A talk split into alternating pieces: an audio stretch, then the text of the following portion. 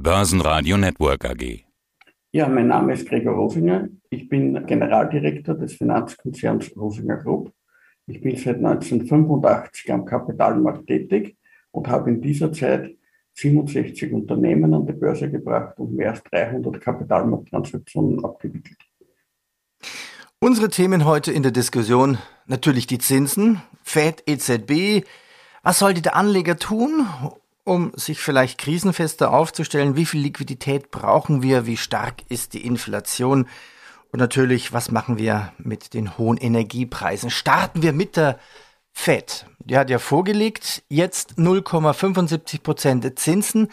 Ist das der richtige Schritt? Was bedeutet das für die Börsen? Naja, grundsätzlich ist es so, dass die Fed schneller reagiert hat auf die Inflation, auf die Preissteigerungen, die aus verschiedenen Gründen in die Märkte implementiert wurden. Sie hat schneller reagiert. Die Frage ist, wie weit, dass es mit den Zinsen nach oben gehen wird müssen. Ich persönlich glaube, dass die 0,75 äh, jetzt ein Schritt waren, aber dass das bei weitem nicht der letzte Zinsschritt sein wird, den wir heuer gesehen haben. Die EZB agiert hier deutlich verhaltener ich glaube, auch um eine Spur etwas zu verhalten. Auch Europa ist derzeit in einer Phase, wo wir jedes Monat hören, dass die Inflation bezogen auf den Vorjahresmonat weiter gestiegen ist. Und auch hier hätte ich mir gewünscht, dass die Zinsen schon etwas früher angehoben werden. Ja, man könnte fast sagen, naja, wenn man sich die Inflation anschaut, im März 3,5, dann hatten wir 5,3 in Europa, 7,9. Jetzt liegen wir bei 8. Vermutlich werden wir etwas zweistellig sehen. Von welcher Inflation gehen Sie aus? Naja, das Thema ist, dass man eigentlich diese Inflation oder die Inflation nicht hat.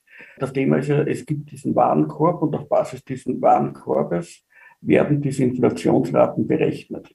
Und Inflation ist ja etwas Individuelles in Wirklichkeit weil diesen Otto Normalverbraucher oder Max Mustermann, für die dieser Warenkorb gemacht worden ist, das ist der Durchschnitt aller Einkäufer, der Durchschnitt einer Durchschnittsfamilie. Nur diese Durchschnittsfamilie in dieser Richtung gibt es eigentlich nicht.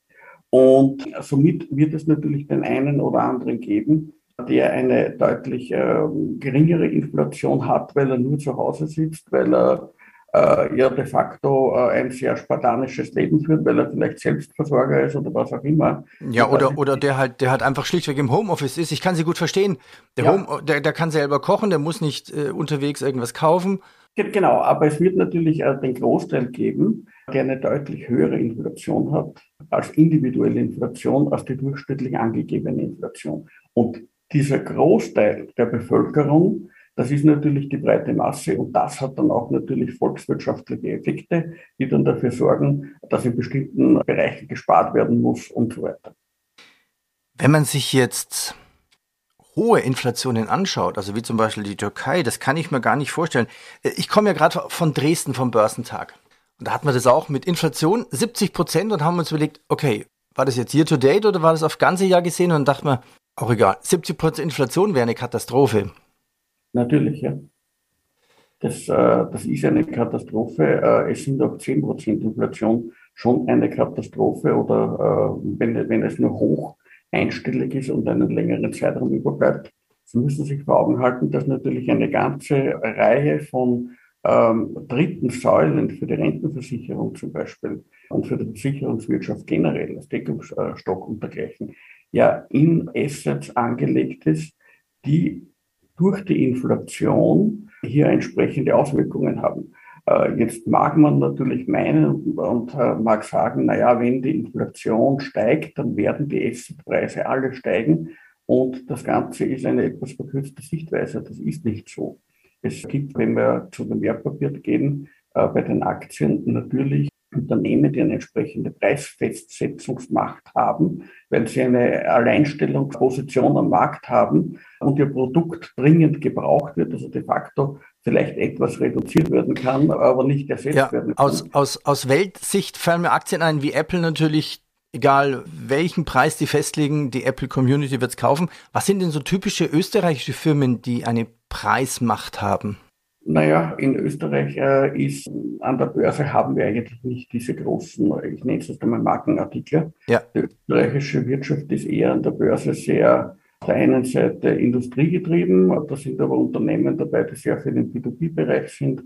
Denken wir an eine Rosenbauer, denken wir an eine FACC, denken wir auch an einen Meyer-Mellenhof und dergleichen, an eine Andritz. Wenn wir jetzt aber uns äh, dann äh, die Unternehmen anschauen, die ein bisschen stärker in den B2B-Bereich hineinfallen, dann sind wir sehr schnell in der Finanzwirtschaft. Und dann haben wir die Finanzkonzerne aller einer wie eine Insurance Group, einer Unica, äh, einer Raiffeisen und dergleichen. Das ist dann wirklich B2C aber da sind wir weg in diesem produktiven Bereich, den ich vorhin gemeint habe. Mhm. Weil im Endeffekt diese Produktion von diesen Finanzkonzernen, da geht es ja im Wesentlichen auch um vermögensverwaltende Tätigkeiten über Fonds, über Veranlagungen, über Eigenhandel, was auch immer. Und all das hängt natürlich auch davon ab, wie sich Assetpreise entwickeln. Und da haben wir jetzt wieder genau diese Rückkopplung zu diesem Einfluss der Inflation und die äh, eben sehr unterschiedlich ist, auch für unterschiedliche Assets, weil eben nicht alle Assets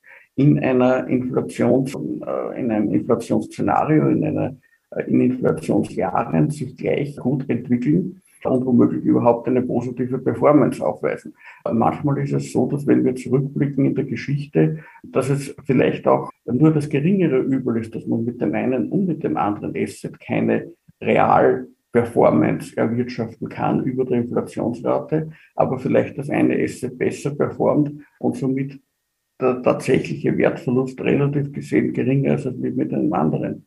Und was ist dann das echte Übel? Das ist das echte Übel. Okay. Also müssen Sie sich vorstellen, äh, wenn hier die dritten Säulen aufgebaut sind für Pensionierungen und dergleichen, dann ist das ein Übel, weil natürlich das an, an, an der Performance der zukünftigen Pensionen knappert. Auf der anderen Seite kann es natürlich auch entsprechend hier äh, an der Performance von, ähm, ja, ich nenne es jetzt auch nicht für Pensionen äh, gedachten Veranlagungen wie vorgebundene Lebensversicherungen, wie äh, Investmentfonds und dergleichen knappern, wo eben sich auch junge Menschen etwas ansparen wollen, um zum Beispiel später irgendwo eine Immobilie zu erwerben und dergleichen. Also auch diese Effekte sind da. Das heißt, es geht im Zuge einer Inflation die höher ist als die tatsächliche Realrendite von den investierten Assets, geht in Wirklichkeit Volksvermögen verloren. Nochmal schnell dann zurück, aber nur kurz zur Fed. Die hat es gut gemacht, anscheinend ja. den Markt gut vorbereitet und jetzt die Kritik zur EZB. Sie ist zögerlich, zu zögerlich natürlich, die Zinsen anzuheben. Ist das Risiko nicht viel zu groß, wenn die Zinsen jetzt und die Inflation nochmal, wenn die Inflation nochmal steigt und die EZB plötzlich nach oben geht, dass die Märkte dann doch verunsichert sind und dass es zu einem kleinen Crash kommt an den Börsen? Sowas kann man nie ausschließen. Also das ist natürlich etwas, was Sie angesprochen haben und das ist total real. Das hat sich in der Vergangenheit auch schon einige Male so äh, herauskristallisiert. Habe ich auch selber schon miterlebt, dass es so äh, Mini-Crashes und Crashes bedingt durch äh, die Anhebung von Leitzinsen, teilweise von einzelnen Notenbanken. In dem Fall ist es so, dass die EZB, wenn sie früher begonnen hätte, mit einem Anheben der Leitzinsen und das Ganze in kleineren Schritten gemacht hätte, hier einiges an Risiko herausnehmen hätte können. Weil natürlich wir Investoren uns ja mit dem Thema Inflation schon seit längerem beschäftigen. Das ist ja ein Thema, wenn wir im Vorjahr geschaut haben, wo die Inflationsraten zu steigen begonnen haben und man irgendwo äh, über zwei Prozent äh, und dergleichen war und auf Monatssicht dann immer wieder etwas, auch wenn es ein Tick war, höher gekommen ist, da war schon klar, dass es hier eine Inflationsentwicklung gibt, einen Trend gibt, und so ein Trend ist natürlich etwas, was sich im, äh, in der Geschichte gezeigt hat, dass es sich sehr häufig verstärkt. Warum verstärkt er sich? Die Preise steigen, die Gewerkschaften äh, beziehungsweise in Österreich die Sozialpartner einigen sich auf höhere äh, Lohnabschlüsse. Durch die höheren Lohnabschlüsse ist es so, dass wiederum mehr Geld in den Markt kommt, in den Verbrauchermarkt. Dadurch können die Preise wiederum weiter steigen, weil eine entsprechend höhere Nachfrage generiert wird. Und das war ein Szenario, wo auf der anderen Seite man äh, Lieferkettenprobleme hat, äh, die bekannt sind. Äh, es ist klar, was passiert. Mehr Nachfrage für beschränkte Güter, weil die Lieferketten nicht funktionieren, implementiert, dass man einfach für Rohstoffe zum Beispiel oder für Produkte oder Transporte äh, mehr zahlen muss, was wiederum die Inflation äh, in den nächsten Monaten dann befeuert. Und so geht diese Spirale nach oben und die Inflation steigt. Also das war schon klar, dass das Ganze passieren wird. Ähm, und vor diesem Szenario hätte natürlich die EZB auch sehr viel früher mit kleinen Schritten äh, von Zinserhöhungen beginnen können. Ich hätte es mir gewünscht, dass sie es macht. Äh, es hätte natürlich auch eine entsprechende Kommunikation seitens der Politik bedurft, so dass man hier tatsächlich den Max Mustermann und den Otto Normalverbraucher auch entsprechend aufgeklärt hätte, auch über die Medienachtung, das was jetzt passiert. Das ist das Risiko einer Inflation, die sich festsetzt, dass wir in ein Szenario kommen wie in den 70er Jahren zum Beispiel, wo auch Inflationsraten äh, sehr hoch waren. Auch dann in den 80er Jahren übrigens war die Inflation deutlich höher als jetzt.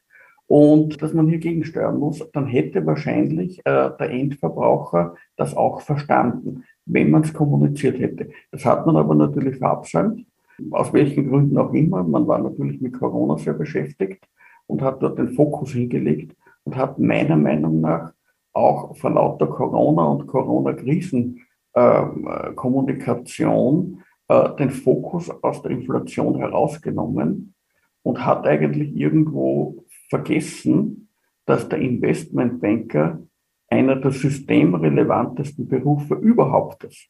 Weil wenn die Finanzwirtschaft nicht läuft, dann läuft gar nichts mehr. Ja. Ja, Rezession, Corona und dann kam natürlich noch der Ukraine-Krieg. Was sind die Folgen für Österreich durch den Ukraine-Krieg und was würde passieren, wenn Putin uns den Gashahn abdrehen würde?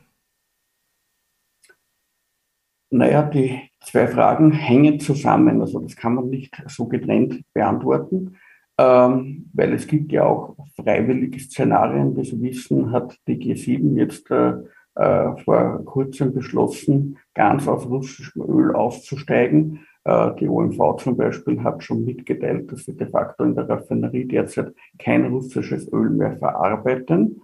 Was wiederum bedeutet, wenn man kein russisches Öl verarbeitet, das relativ günstig war, nahe zu transportieren, äh, langfristige Verträge bestehen, dass man hier automatisch auch einen höheren Preis in Kauf nimmt. Noch ärger ist das Ganze bei Gas. Gas ist natürlich etwas, was nicht so einfach zu transportieren ist. Die ganze Pipeline-Ausrichtung, also die geografische Ausrichtung in Österreich, aber auch in Deutschland, also ist Russland fokussiert. Ja, es gibt natürlich diese Pipelines runter in das Mittelmeer, das ist, ist bekannt. Aber das sind natürlich nur MeToo Pipelines, um es so zu nennen, die Hauptpipeline-Ausrichtung geht in Richtung russisches Gas. Hier ist natürlich die Abhängigkeit eine sehr große. Und wenn hier Russland den Gashahn zudrehen würde, dann würde man ein Szenario starten müssen, in dem man sagt, welche Betriebe werden als erstes zurückgefahren, wie stark wird der Verbraucher zurückgefahren für seine Also mein, Vorschlag, mein Vorschlag wäre ja eigentlich, den Betrieben das Gas lassen und den Privatverbrauchern erstmal das Gas reduzieren. Weil wichtig sind die Jobs, wichtig sind die Firmen. Man kann auch mal äh, was kalt essen, mal so übertrieben gesagt. Und es ist natürlich ein Unterschied, ob es Winter oder, oder jetzt warme Temperaturen genau. sind. Aber eigentlich würde ich die Wirtschaft auf jeden Fall am Laufen lassen. Also man wird sowieso einen Teil der Wirtschaft massiv bevorzugen müssen. Denken Sie nur zum Beispiel an die Nahrungsmittelproduktion wenn die Nahrungsmittelproduktion, die natürlich auch eine ganze Menge an Gas benötigt, das Gas nicht bekommen würde oder hier entsprechend reduziert werden würde, dann reden wir nicht davon, ob wir etwas kalt essen oder warm essen, sondern reden wir davon, ob wir essen oder gar nicht essen, weil einfach die Produkte nicht vorhanden sind. Also so gesehen ist das, was Sie gesagt haben, also dass die Wirtschaft hier äh, bestimmte Bereiche der Wirtschaft eine entsprechende Bevorzugung haben müssen. Das ist schon implementiert im System, weil sonst viele, viele andere Punkte kippen. Stellen Sie sich vor, Nahrungsmittelproduktion, Medizinproduktion, äh, stellen Sie sich vor, die Beheizung von Krankenhäusern, auch äh, bestimmte Produkte in der Herstellung, in der, in der Petrochemie, in Raffinerien und dergleichen. Da geht es ja auch um technische Gase, die daraus hergestellt werden. Also das heißt, also die Industrie hat sicher einen sehr, sehr wichtigen Aspekt. Man wird ja nur entsprechend in einem Eskalationsszenario, wenn tatsächlich die Industrie nicht zur Gänze gedeckt werden kann oder nicht zur Gänze versorgt werden kann, wird man sich anschauen müssen, welche Branchen unter den wichtigen Branchen sind die wichtigsten und bekommen hier eben dann so viel Gas, damit sie hier entsprechend die Produktion aufrechterhalten können, nicht äh, um zu produzieren und große Lagerbestände aufzubauen, Nein, um das produzieren zu können, was gerade benötigt wird. Weil eines müssen wir uns einfach vor Augen halten. Diese Umstellung auf LNG, natürlich ist das technisch möglich, dass man hier Tankschiffe mit LNG nach Europa kommen lässt, dass das hier entsprechend wieder in Gas umgewandelt wird äh, und vom Verbraucher verwendet wird. Technisch alles machbar, nur das Problem ist, wir haben viel zu wenige LNG-Terminals in Europa.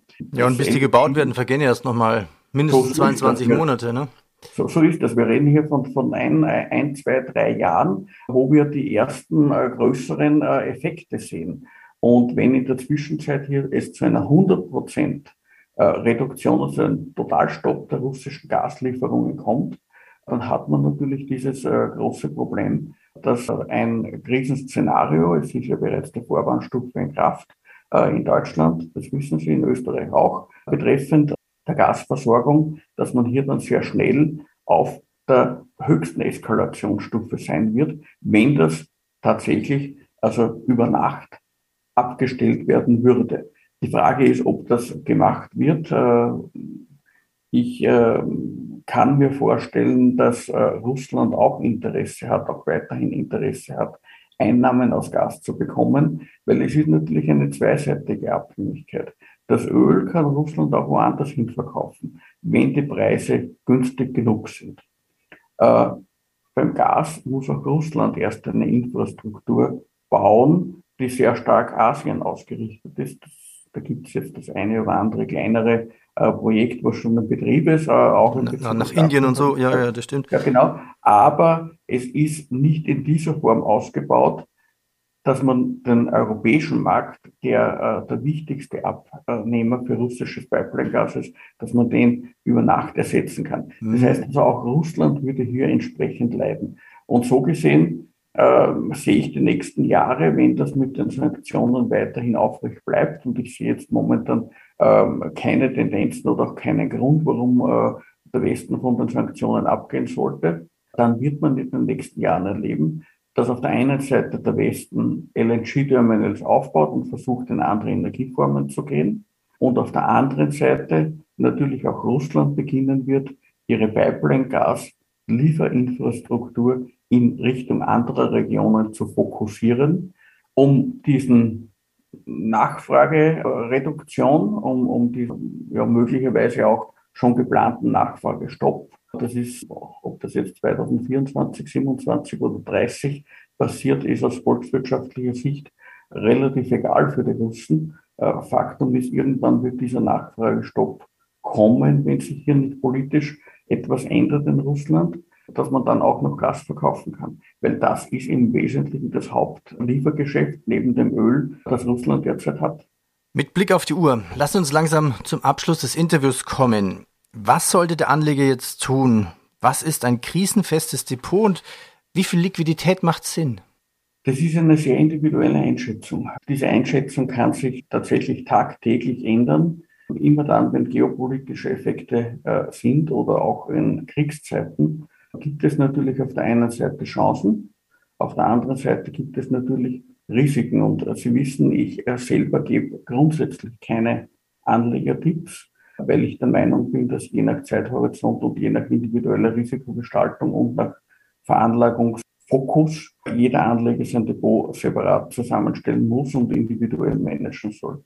Ich kann nur sagen, was ich persönlich gemacht habe, und das sieht man auch okay. entsprechend im Roskix drinnen. Wenn Sie sich den Roskix, den Rosinger Index anschauen, dann werden Sie sehen, dass dort nach wie vor sehr kurzlaufende Zero Bonds der World Bank sehr stark übergewichtet sind mit deutlich über 90 Prozent. Warum gehe ich in einem äh, steigenden Zinsszenario in äh, eine Anleihe mit deutlich über 90 Prozent? Ja, weil die nur meine Restlaufzeit von wenigen Monaten hat. Die wird Mitte äh, September fällig. Das heißt, für mich ist diese Rendite, zu der ich eingekauft habe, eine in Stein gemeißelte Rendite. Ich habe hier nicht das Risiko von großen Kursschwankungen mehr. Und das ist somit ein, ich nenne es jetzt einmal, eine Basisverzinsung für die in Wirklichkeit vorgehaltene Liquidität. Im Aktienbereich bin ich schon länger recht stark in äh, Leonardo investiert. Das ist die ehemalige italienische Filmmechaniker. Ein Verteidigungs- und Luftfahrtskonzern, einer der führenden Verteidigungs- und Luftfahrtskonzerne in Europa, auch ein Technologiekonzern in verschiedensten Themen. Das heißt, die sind nicht nur in der Produktion von Eurofighter und dergleichen involviert, sondern eben auch in verschiedenen Technologieebenen, zivilen Hubschraubern, zivilen Produkten für Boeing zum Beispiel werden Strukturen geliefert und dergleichen. Ich bin auch recht stark mittlerweile investiert in ACCO. Das ist ein Herstellerfirma beziehungsweise eine Multibrand-Herstellerfirma in den USA, die Traktoren, Mähdrescher und dergleichen herstellt, aber auch Industrieanlagen für den agrotechnischen Bereich. Das heißt also von Getreidelagern, großen Getreidelagern bis hin zu Proteinproduktionsanlagen, bis hin zu Ölmühlen und dergleichen. Und das ist natürlich etwas ganz Interessantes, gerade dann, wenn Lieferketten aus Agrarländern schwächeln. Und wir reden hier äh, bei Russland und bei der Ukraine von zwei sehr großen Agrarproduzenten. Und wenn diese Lieferketten schwächeln und in der Ukraine jetzt weniger Ernte eingebracht werden kann heuer, dann müssen andere Länder aufbauen. Und das ist natürlich meine Überlegung hier gewesen, Akku zu kaufen. Jetzt werden viele sagen, naja, Akku, ich habe noch nie irgendwas von Akku gesehen und dergleichen. Wovon redet der Rosinger da? Wenn ich jetzt sage, dass hier Marken dazugehören wie Messe Ferguson, wie eine Fendt zum Beispiel bei den Traktoren oder eine Kimbria bei den agroindustriellen Anlagen, dann wird es ja jeder sagen, na jetzt verstehe ich, warum er das kauft. Das ist ja fast ein Portfolio, auf die Agrarindustrie, auf die weltweite, ein führendes Portfolio. Ja, genau das ist es. Und deswegen habe ich auch in dieses Unternehmen investiert. Wo ich auch äh, sehr stark investiert bin, das ist die Wiener Insurance Group. Einfach aus dem Grund, weil ich der Meinung bin, dass die Wiener Insurance Group als einer der führenden Versicherungskonzerne in Osteuropa und natürlich auch in äh, Österreich entsprechend gut aufgebaut ist und hier das im Gegensatz zu einem Unikat, das äh, Ukraine und Russia Exposure sehr viel geringer ist. In Russland ist man überhaupt nicht tätig, in der Ukraine, soviel ich weiß, nur minimal oder der Effekt wird, wird natürlich sehr gering sein, wenn es hier weiter zu Eskalationen kommt. Die Dividendenrendite ist hoch und somit ist das für mich auch ein Basisinvestment. Also so in dieser Form habe ich das Ganze aufgebaut. Natürlich habe ich entsprechende Positionen, die ich schon länger drinnen habe, wie eine Nestle, wie eine Novartis und dergleichen. An denen halte ich fest, weil das sind natürlich Langfristpositionen. Das ist klar.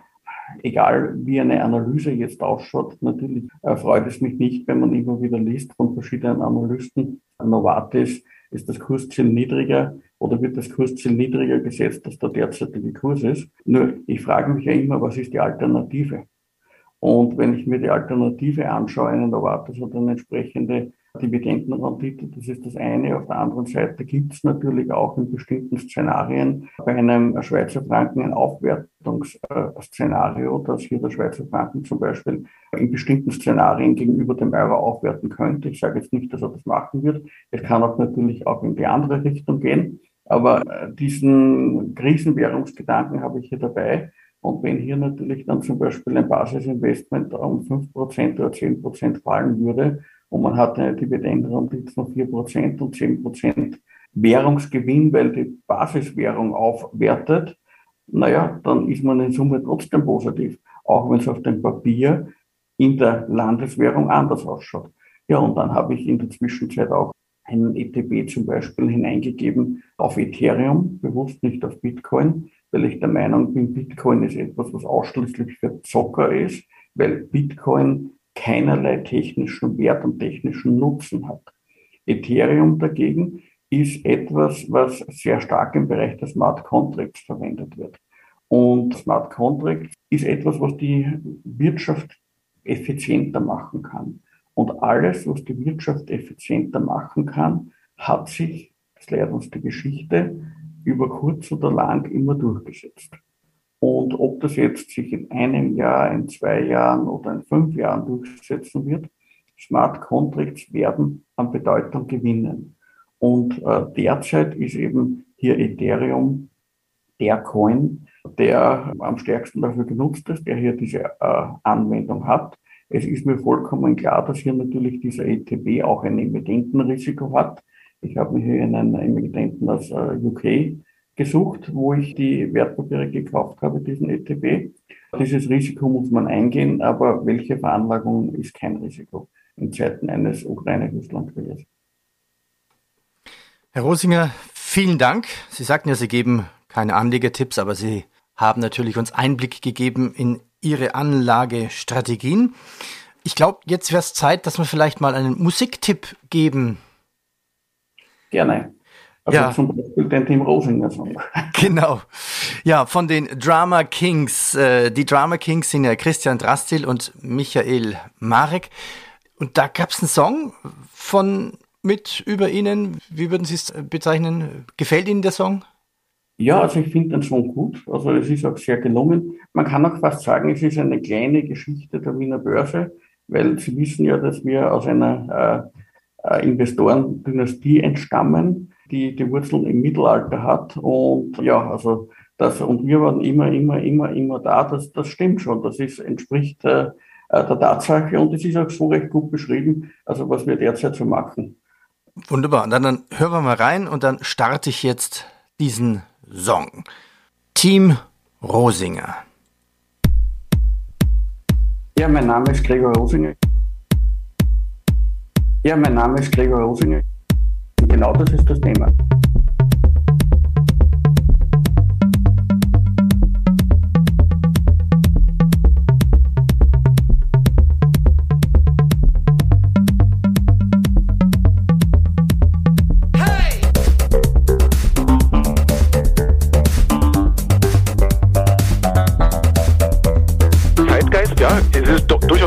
Modethema. Ja.